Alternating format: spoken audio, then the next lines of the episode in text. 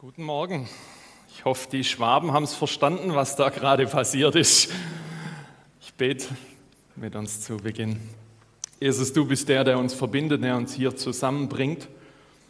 Und in unseren ganz unterschiedlichen Lebenssituationen, die wir hier mitbringen, sind wir darauf angewiesen, dass du uns begegnest, dass du Ermutigung schenkst, dass du hier vielleicht Korrektur gibst, dass du tröstest, dass du das tust, was es mitten in dem eben braucht, was die vergangene Woche ausgemacht hat oder was in der kommenden wieder los ist.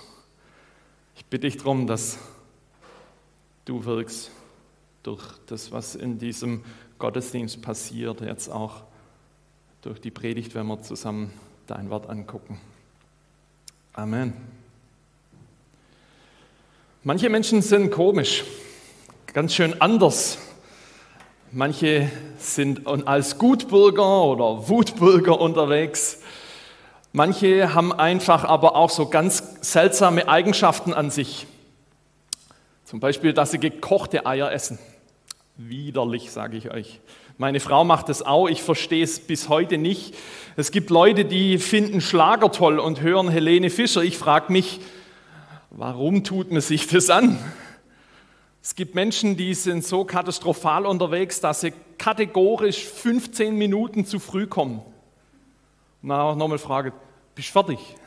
Nein, ich bin nicht fertig. Dann gibt es andere, die, die kommen, wenn man irgendwie eine Abgabe hat oder einen Zeitpunkt, wo man fertig sein muss, die wirklich auf die letzte fünf Minuten hier gefühlt hier noch das hinbekommen, damit es was wird. Und dann gibt es Leute, die sind anders und komisch, die wohnen in Sindelfingen. Sage ich als Böblinger, der zugezogen ist. Über manche Unterschiede kann ich lachen. Kann man hier sich ordentlich hier wirklich hier also spaßig in die Haare bekommen, hier miteinander rumfrotzeln, hier drüber lachen. Aber manche Unterschiede, die sind auch wahnsinnig anstrengend. So im Anspiel ist es schon so ein bisschen rausgekommen, manchmal werden diese Unterschiede nicht nur lustig und so ironisch, sondern sie werden wahnsinnig anstrengend. Wenn jemand in deinem Team hier, in, mit dem du arbeitest, so eine wahnsinnig egoistische Tendenz hat, so ein Stück Geltungssucht, ich bin derjenige, der nachher im Mittelpunkt stehen muss, der nachher auch die Anerkennung bekommt für das, was man tut. Vielleicht hast du mit jemandem zu tun, ein Teammitglied, das wahnsinnig entspannt ist, also gefühlt zu entspannt, den man eigentlich regelmäßig ganz liebevoll natürlich darauf hinweist, dass er doch in die Pötte kommen soll. Manche von euch haben beim Elternabend mit, mit Helikoptereltern zu tun, die gefühlt hier wirklich über ihrem Kind schweben, das eigentlich nichts darf, was Leben ausmacht. Manchmal sind es Geschwister, die ganz anders sind als du. Wenn Schwester so überhaupt nicht konfliktfähig ist, harmoniebedürftig und, und du sagst, hey, so, so ein richtig reinigendes Gewitter, das macht unser Miteinander nachher wieder gut. Dann kann man auch wieder miteinander schwätzen. Diese Unterschiede sind wahnsinnig herausfordernd. Und manchmal sind es ja nicht nur die Unterschiede, die du ganz konkret erlebst. Manchmal wenn man draußen unterwegs ist, gibt es auch Unterschiede, die man einfach erwartet. Also je nachdem, wie du Leute einschätzt, hast du ja irgendwie ein Bild von ihnen. Wenn du jemanden siehst mit, mit nach hinten gegelte Haare, einem offensichtlich wahnsinnig teuren Poloshirt und dementsprechend ähnlich hier so Freizeitel gekleidet, könnte man manchmal sich schon fragen, ist das irgend so ein schnöseliger BWLer? Wenn du irgendwo, in Böblingen ist das der Stadtsee, wenn da so drei, vier Teens miteinander hier rumhängen, das, der Bluetooth-Lautsprecher ist nicht nur leise, sondern ordentlich laut, damit auch andere gute Musik haben und, und die nicht klischeedeutsch aussehen, wie auch immer die aussehen mögen, ja, geht man zu denen hin. Oder sagst, ich bin lieber still, macht einen Bogen, weil es ist das Risiko im Raum, dass ich mit einem blauen Auge weitergehe. Zumindest das ist vielleicht die Erwartung, die man manchmal hat. Ob die, wie die eigentlich drauf sind, weißt du ja noch nicht. Du hast noch nicht mit ihnen geredet. Und manchmal erleben Leute oder erleben Christen das auch selber, dass wenn klar ist, wenn, wenn ich sage, hey, ich bin Christin, in meinem Fall habe ich das ähm, zu jemandem gesagt, ja, ich bin Pastor, dann ging direkt die Mauer hoch, weil man gemeint hat, hey, komm bloß nicht her und mein, mich bekehren zu können. Mit Freunden hier wandern gewesen, zwei haben das dann erst mitgekriegt, was ich so beruflich mache, redet mir irgendwann, whoops, und die Mauer war oben, ja.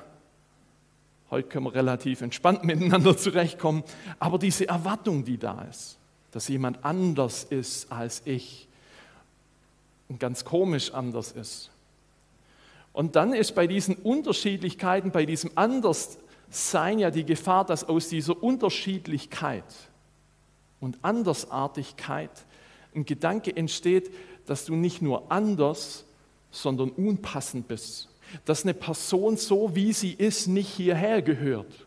Das ist im Kern das, was man momentan mit dieser großen Rassismusdebatte hat. Jemand ist vielleicht anders als das, was ich bisher gewohnt bin. Und ist dieser Mensch nicht so anders, dass er unpassend ist? Und da geht es in eine schiefe Richtung. Und manchmal passiert es ja auch, du siehst jemanden, hast ihn eingeordnet irgendwie in eine Schublade und dann gibt es eine Möglichkeit, wo du einander näher kennenlernst. Und plötzlich merkst du hier, 80 Prozent meiner Erwartungen an diesen Menschen waren eigentlich komplett daneben. Der sieht zwar komisch aus, hat dieses besagte Poloshirt, aber der ist bodenständig ohne Ende. Und plötzlich, plötzlich merkt man, das, was ich als Erwartung hatte, war komplett neben der Spur, komplett unnötig. Dass Leute anders sind. Darum geht es heute so. Wir haben, wie es Anja gesagt hat, diese Predigtreihe im Bezirk, momentan Herzenssache, die Chance der Krise.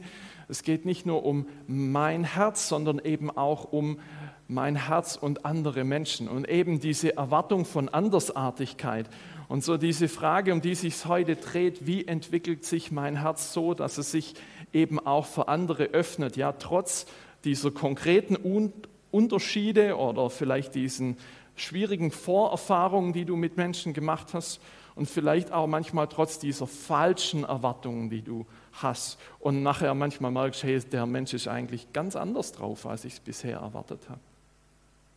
Der Bibeltext, den ich mit euch angucken möchte, der findet sich im Neuen Testament, Apostelgeschichte 10. Und der ist insgesamt relativ lang, aber ich mag nur so stückweise mit euch durchgehen. Und dieses ganze Ereignis, das dort stattfindet, beginnt in Israel auf einem Dach. Auf einem Dach am Mittelmeer. Petrus sitzt auf diesem Dach und er nimmt sich Zeit, um zu beten. Er war früher ein Schüler von Jesus und jetzt ist er in ähm, ja, in Joppe, in dieser Stadt. Er sitzt auf dem Dach und betet, es wird Mittag, er bekommt Hunger, ja, Bauch brummelt, sein Gastgeber, bei dem er ist, ist gern bereit, ihm was zu kochen. Petrus bleibt auf dem Dach, er betet weiter und plötzlich hat er so was, was man eine Art Erscheinung nennen könnte. Apostelgeschichte 10 in den Versen 11 bis 13 heißt folgendes.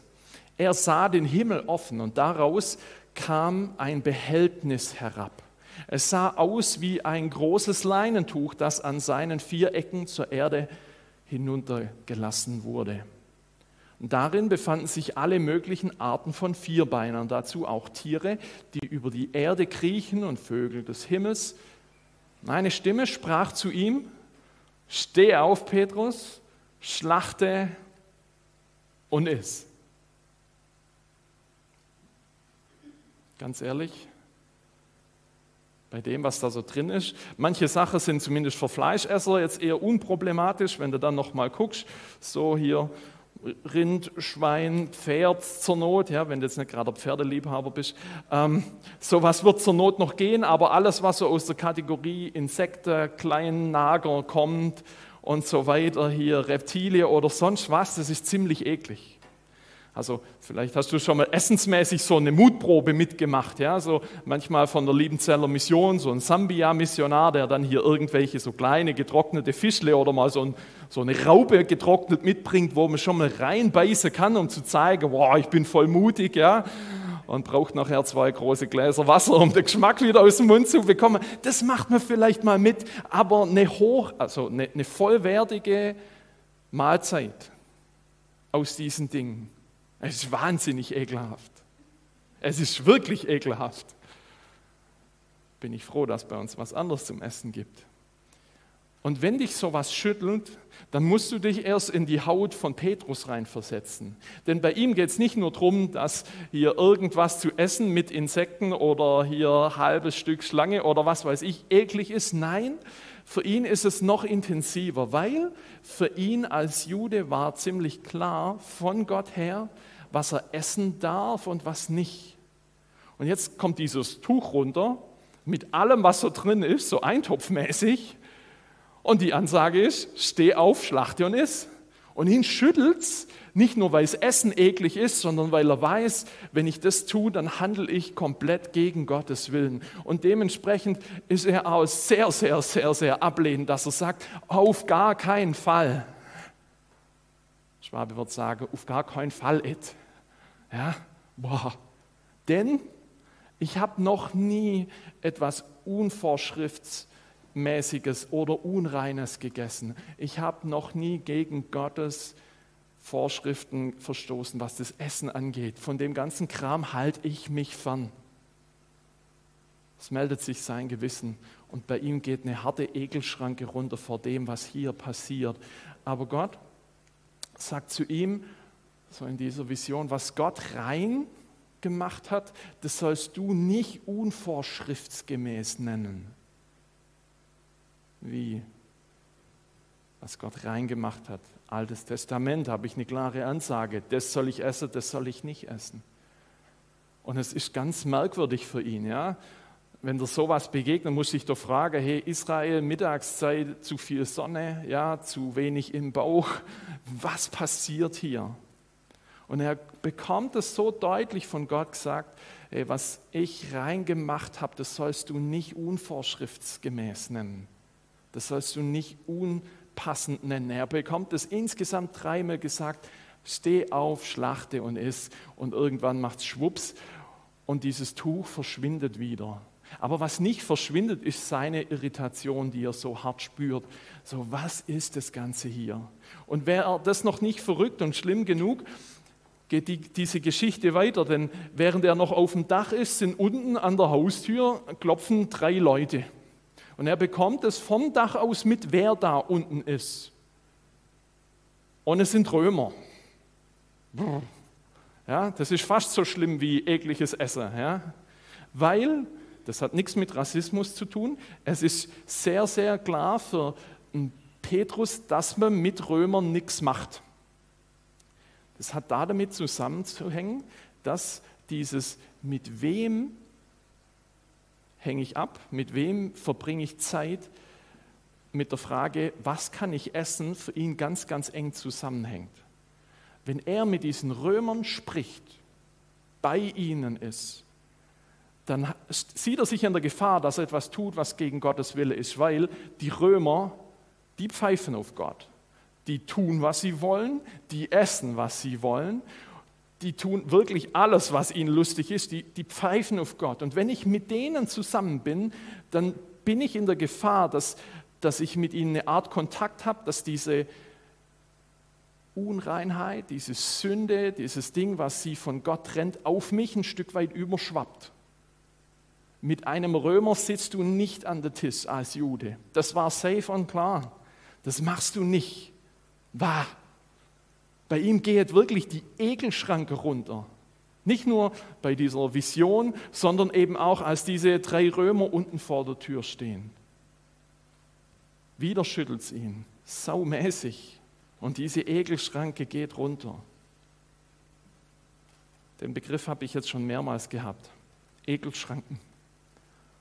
Ja, nicht nur eine Schranke an sich, sondern auch nochmal doppelt hier mit dem Schloss ähm, hier fixiert, damit sie auch ja nicht aufgeht, diese Schranke. Ekelschranken, das ist ein Begriff, der kommt eigentlich aus der Soziologie. Und zwar geht es darum, dass man genau dieses Zurückschrecken hat, wenn du mit einem Menschen zu tun hast, der so ganz anders ist als du, der vielleicht einen ganz anderen Lebensstil hat, der ganz andere Dinge schön findet ja, der einen ganz anderen Kleidungsstil hat, kategorisch anders als du, der vielleicht ganz andere Vorlieben hat, der andere Werte hat, dessen Lebensentwurf so ganz anders aussieht als der deine. Und um zu spüren, wo deine eigenen Egelschranken sind, gibt es ein paar einfache Möglichkeiten. Der Böblinger würde in die Merkaden gehen oder ihr vielleicht ins Sterncenter, keine Ahnung, wie, wie frequentiert das bei euch ist. Aber du gehst an einen Ort, an dem es ganz viele unterschiedliche Menschen hat. Und guckst einfach mal, wer da so rumläuft. Manchmal hat es ja so einen Food Court, also so lauter Tische, wo man sitzen kann, drumherum irgendwelche hier, hier so, ne, so Möglichkeiten, zum, was zum Essen zu kaufen und dann in der Mitte zu essen. Und dann einfach mal zu gucken, was für Leute sind da. Und wo schüttelt es dich? Wo klemmt es? Und denkt, neu, ja, das kann ich nicht machen, so rumlaufen. Mm. Vielleicht auch manchmal sowas essen, mm, das ist nicht Bio. Ja? Also je nachdem, wo deine Werte wiederum liegen. Man merkt es relativ schnell, wo es klemmt. Und in der Regel heißt es ja, glaubst du, die erste drei Sekunden, wo man Menschen irgendwie wahrnimmt, entscheidet man, ob der sympathisch ist oder nicht, ob der einem passt oder eben die Ekelschranke zack, bumm, runtergeht. Und wenn er dann in den nächsten drei Sekunden noch irgendwas Dummes sagt, dann sind die Schlösser an diesem dummen Teil dran und er braucht erst mal wieder lang, bis er vielleicht unter dem Ding durchkommt. Zum einen passieren diese Ekelschranken dort, eben wo man Menschen trifft, zu denen du keine Beziehung hast. Ja? Food Court, dieses Essensbereichsding im Sterncenter oder in der Merkade. Du siehst diese Leute einfach. Manchmal begegnet ein Mensch irgendwo am Bahnhof und du denkst, hm, okay, du siehst die nur. Du weißt aber nicht, wie die Person drauf ist. Manchmal sind es Leute in deinem Unternehmen, die gefühlt hier zwei, drei, vier Etagen höher arbeiten. Das ist die Mannschaft der Anzugträger, die irgendwie gefühlt gar keinen Bezug mehr zur Arbeit hat, zu dem, was wirklich konkret an der Basis gemacht wird, die nur noch mit Zahlen jonglieren und das irgendwie im Blick haben. Es ist eine Erwartung da, so sind die. Manchmal sind es eben auch Leute, die du einfach äußerlich wahrnimmst, Leute, die mit dir studieren, ähm, die in der Abteilung nebendran unterwegs sind, wo du denkst, hey, puh, so hoch aufgebrezelt irgendwie, die Person ist die Oberflächlichkeit in Person wahrscheinlich. Ich kenne die aber gar nicht. Es gibt diese Egelschranken bei solchen Leuten, die du nicht persönlich kennst. Und es gibt diese Egelschranken ja auch bei Leuten, die man kennt, zu denen du eine Beziehung hast. Manchmal sind es eben die Kollegen, die so ganz eigensinnig sind. Manchmal ist der Nachbar. Ja, haben wir jetzt ja verschiedene Beispiele gehört im Anspiel, wie das aussehen könnte. Manche schwäbisch-deutsche Nachbarn haben ja auch das Problem, dass sie hier der Rasen nicht nur mit dem Mähroboter permanent kurz halten, sondern auch noch mal mit der Nagelschere nachschneiden. Das soll gut aussehen. Kann man sich auch manchmal denken, ja, puh. und weh im Herbst fällt von meinem Baum auf sein Grundstück hier das eine oder das andere Blatt. Da kann einem schon mal anders werden. Bah, der Nachbar, anstrengend. Und manchmal geht es ja diese Egelschranken sogar vielleicht bis in die Gemeinde hinein, dass du sagst, wir gehören alle zum Herrn, wir gehören alle zu Jesus, aber an der Stelle ist es so eine verschobene Ansicht, die diese Person vertritt. Plötzlich merkst du, da sind Unterschiede, da sind Egelschranken da. Und Petrus, ich, du, wir bekommen von Gott das so, so gnadenlos deutlich gesagt, ich habe ein Herz für diesen ganz andersartigen Menschen. Ich habe keine Schublade für ihn. Und deswegen, hey Martin, lass diesen Menschen wieder aus der Schublade raus, in die du ihn reingesteckt hast und vielleicht auch noch einen Fuß davor gehalten hast, damit auch Ja drin bleibt. Das, was ich für gut betrachte, nenn du nicht unpassend. Bei Petrus führt das Ganze in eine ganz eigentümliche Situation. Er sieht diese Männer da unten und dann passiert Folgendes, die Verse 19 bis 23. Da sagte der Heilige Geist zu ihm, sieh doch, da sind drei Männer, die dich suchen, steh auf, geh hinunter und mach dich mit ihnen auf den Weg. Gibt so eine gewisse Parallelität zu steh auf, schlachte ist, jetzt heißt es hier, steh auf, geh hinunter, mach dich mit ihnen auf den Weg. Du brauchst keine Bedenken zu haben, denn ich habe sie geschickt. Petrus ging hinunter und sagte zu den Männern, seht doch, ich bin der, den ihr sucht. Was wollt ihr von mir? Sie antworteten, Hauptmann Cornelius hat von einem heiligen Engel den Auftrag bekommen, dich in sein Haus zu bitten. Er hält Gottes Gebote und glaubt an den Gott Israels. Beim ganzen jüdischen Volk genießt er hohes Ansehen. Er braucht dein Rat.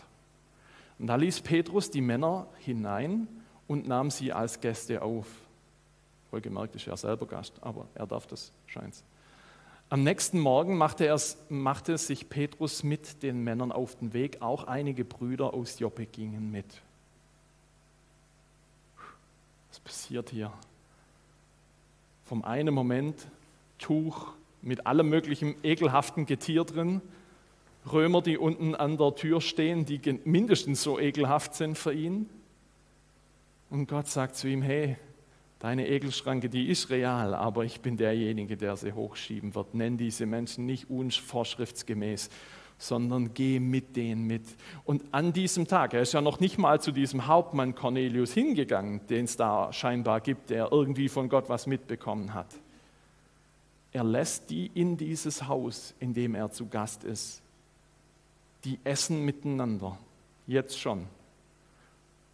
Die übernachten da, diese Römer. Und am nächsten Tag geht Petrus mit diesen Römern 50 Kilometer weiter in diese Stadt, in der Cornelius wohnt. Da heißt es in den Versen 25 bis 29 folgendermaßen, als Petrus ins Haus eintreten wollte, kam Cornelius ihm entgegen. Ehrfürchtig fiel er vor Petrus auf die Knie. Aber der zog ihn hoch und sagte, steh auf, ich bin auch nur ein Mensch. Und während er sich mit Cornelius unterhielt, betrat er das Haus und dort fand er all die Leute vor, die herbeigekommen waren.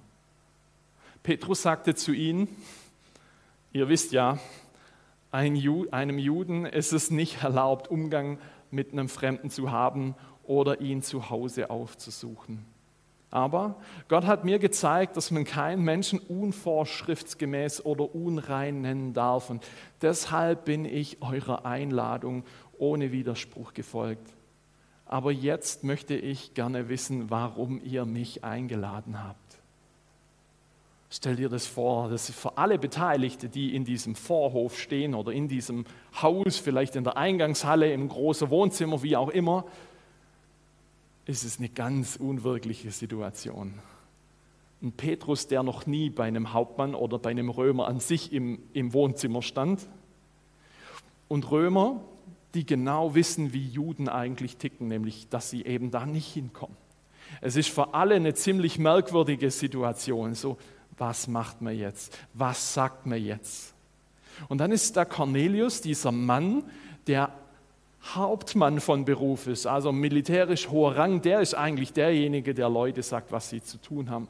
Aber er kommt an einen Punkt, dass er niederkniet vor Petrus und der gnadenlos irritiert ist und diese großartige Geste nimmt, tut, wie auch immer, und ihn schnappt und sagt, hey, steh auf, ich bin auch nur ein Mensch und nimmt ihn auf diese Ebene, auf der er auch ist. Steh auf, ich bin auch nur ein Mensch. Es ist eine wahnsinnig unwirkliche Szene. Und dann entfaltet sich genau das, was Gott vorhat, nämlich, dass diese Nichtjuden, diese Römer an Jesus glauben und Teil von Gottes Familie werden. Das gab es bis damals in der Art nicht. Bisher waren die ganzen Leute, die zu Gottes Familie gehört haben, die Nachfolger von Jesus waren, das waren so gut wie alles Leute, die einen jüdischen Hintergrund haben. Und als Jude konntest du easy Christ werden, ja, das hat gepasst. Aber jetzt hast du plötzlich Römer. Brr, Römer, die auch Teil von Gottes Familie werden, die genau so dazugehören. Das ist eine wahnsinnige Veränderung. Das gab es vorher nicht. Apostelgeschichte 10 ist, ist wie so eine Tür, die plötzlich aufgeht. Für Menschen, die bisher ganz unpassend waren. Hat von euch irgendjemand jüdischen Background? Jüdische Wurzeln? Hm. Vielleicht unbewusst. Aber wenn du mal davon ausgehst, dass du das nicht hast, öffnet sich da Gottes Familie für Menschen wie dich und mich. Für Menschen, die vorher als unpassend gegolten haben. Für Menschen, die bisher nicht Teil von Gottes Familie sein durften. Das sind diese Auswirkungen von diesem Tag, an dem Petrus genau das erlebt, dass seine Ekelschranke da hochgeschoben wird. Ja, das ist hier so symbolbildmäßig hier so jemand, der so eine alte, eingerostete Schranke hochdrückt. Er merkt, hey, Gott ist so anders, als ich ihn erwartet hätte. Und er kann das sagen, ich habe von Gott gelernt, dass ich diese Leute nicht unpassend nennen soll. Und deswegen drückt er diese Ekelschranke, die so eng und arg um ihn herum war, drückt er sie hoch und öffnet sich für diese Leute. Und Gott öffnet durch, mit auch durch Petrus, seine Gemeinde für Menschen, die nicht jüdisch sind. Das ist ein riesiges Ereignis. Mein Herz, das sich für andere Menschen öffnet. Vielleicht klingt es in manchen Momenten ein bisschen arg nach so klischeemäßig so oh, Weltfrieden, ja, so oh, jetzt haben wir uns alle lieb und dann wird es gut. Aber ganz ehrlich, der Montag in der Abteilung ist anders.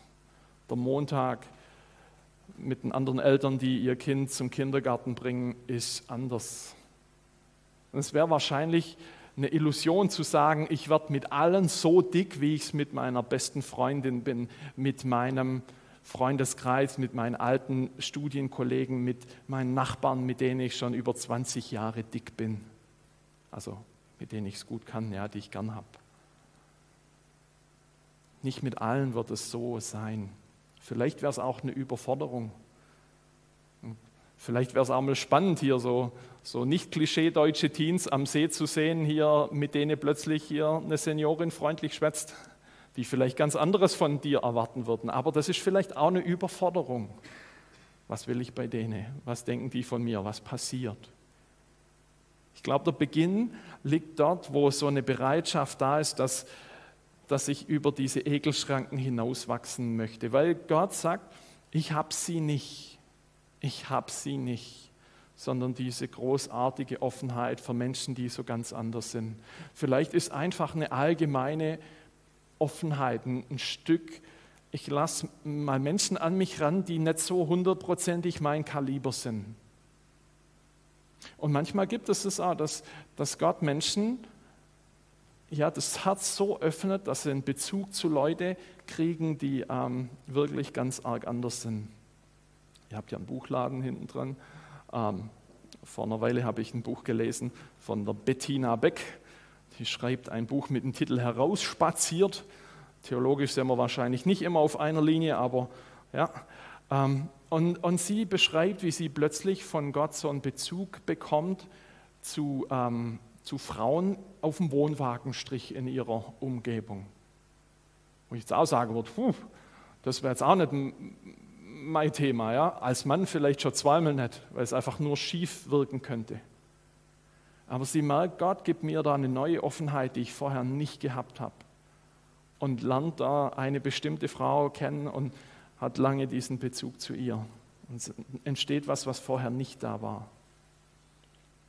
Vielleicht ist es die Chance, deine Ekelschranken wahrzunehmen. Mal zu gucken, ganz blöd und platt gefragt, warum?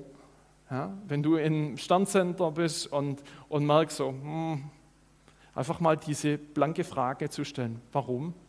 Warum eigentlich? Warum fällt es mir mit diesen Menschen so schwer? Was erwarte ich eigentlich? Bei Leuten, die du kennst, vielleicht nochmal zu gucken, warum kann ich mit dem nicht? Was ist da anders? Ist einfach der erste Eindruck, weil mir die Art von Frisur nicht gefällt?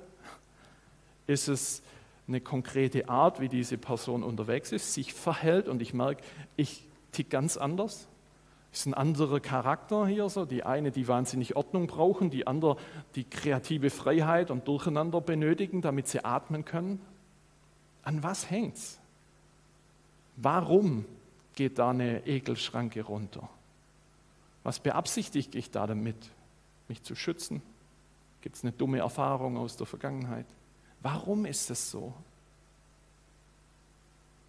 Und manchmal, gerade bei Leuten, die man kennt, zu denen man auch eine Beziehung hat, gibt es ja manchmal so Momente, dass du plötzlich irgendwie so ein kleines bisschen, zumindest so ein kleines Fenster in seine Geschichte reinbekommst. Und ihn nach diesem kleinen Fenster irgendwie ein Stück anders siehst. Ich habe manchmal mit einem Menschen zu tun, wo ich den Eindruck habe, da geht es ganz viel um Selbstbehauptung. Ich darf ja nicht zu kurz kommen. Immer so eine latente Angst, dass man im Nachteil ist. Das ist sau anstrengend. Aber irgendwo gab es diesen Punkt, wo klar geworden ist, wo, woher das kommt. So, der Punkt war, diese Person ist ganz lange in ihrem Leben im Schatten von jemand anderem gestanden. Und du musst irgendwie alles tun, damit du da irgendwie halbwegs noch selber deinen Platz findest. Die war nicht plötzlich anders, nachdem dieses kleine Fenster aufgegangen ist, aber es war irgendwie plötzlich anders einzuordnen. Das ist kein Egoist, der permanent bloß sich sieht, sondern auch jemand, der mit seiner Geschichte kämpft. Meine Ekelschranken wahrzunehmen, vielleicht nochmal die Person wahrzunehmen. Das Vorletzte, das klingt so banal und doch ist es dieser zentrale Schritt, zu beten, zu sagen, Herr, du siehst meine Ekelschranken und die sind manchmal riesig fett und dick, manchmal sind sie begründet aus einer Geschichte raus.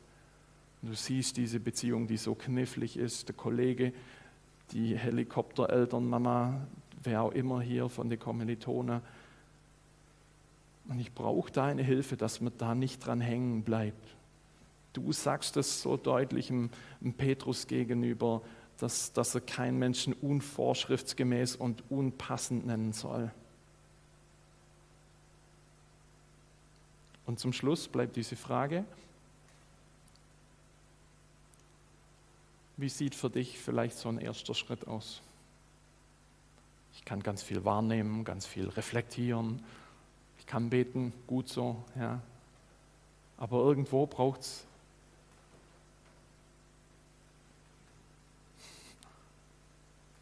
so einen kleinen Schritt in eine Richtung an die Schranke ran oder vielleicht mal den ersten, die erste Lehnung über die Schranke drüber.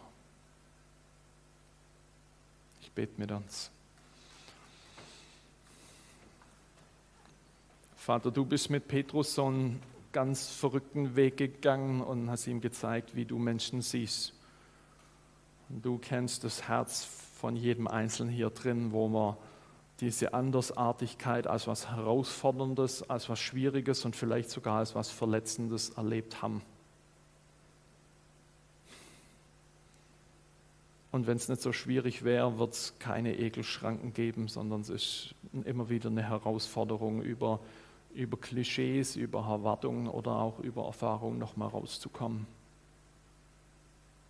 Und du weißt, was, was hier im Raum bei Einzelnen als was Trennendes erlebt wird.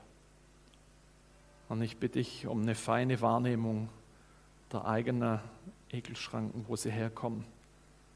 So Momente, in denen du einen Blick in die Lebenswelt von jemand anderem reinschenkst, ein neues Verstehen gibst, das mutige Gebet, und ein Gespür, wo so ein kleiner Schritt nach vorne oder unter der Schranke hindurch schon möglich ist. Wir sind darauf angewiesen, dass du uns hilfst und gleichzeitig nötigst du uns nicht das zu, ohne dass wir es selber auch wollen. Bin gespannt, wohin du uns führst in der kommenden Woche.